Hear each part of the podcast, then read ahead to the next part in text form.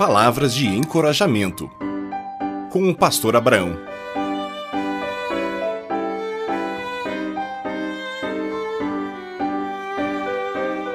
De volta à escola. Esse é nosso tema para hoje.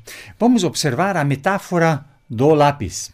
O menino observava seu avô escrevendo em um caderno e perguntou: Vovô, você está escrevendo algo sobre mim? O avô sorriu e disse ao netinho: Sim, estou escrevendo algo sobre você. Entretanto, mais importante do que as palavras que estou escrevendo é este lápis que estou usando. Espero que você seja como ele quando crescer. O menino olhou para o lápis e, não vendo nada de especial, intrigado, ele comentou: Mas esse lápis é igual a todos os que eu já vi. O que ele tem de tão especial? O avô então respondeu: Bem, depende do modo como você o olha. Há cinco qualidades nele que, se você conseguir vivê-las, será uma pessoa de bem e em paz com o mundo. Primeira qualidade: assim como o lápis, você pode fazer coisas grandiosas, mas nunca se esqueça de que existe uma mão que guia os seus passos e que sem o lápis, sem ele, o lápis não tem qualquer utilidade. É a mão de Deus que deve guiar você.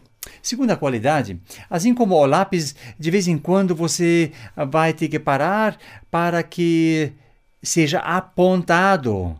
Isso faz com que o lápis sofra um pouco, mas ao final ele se torna mais afinado para escrever bonito.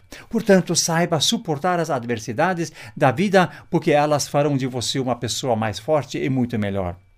A terceira qualidade, assim como o lápis, permita que se apague o que está errado.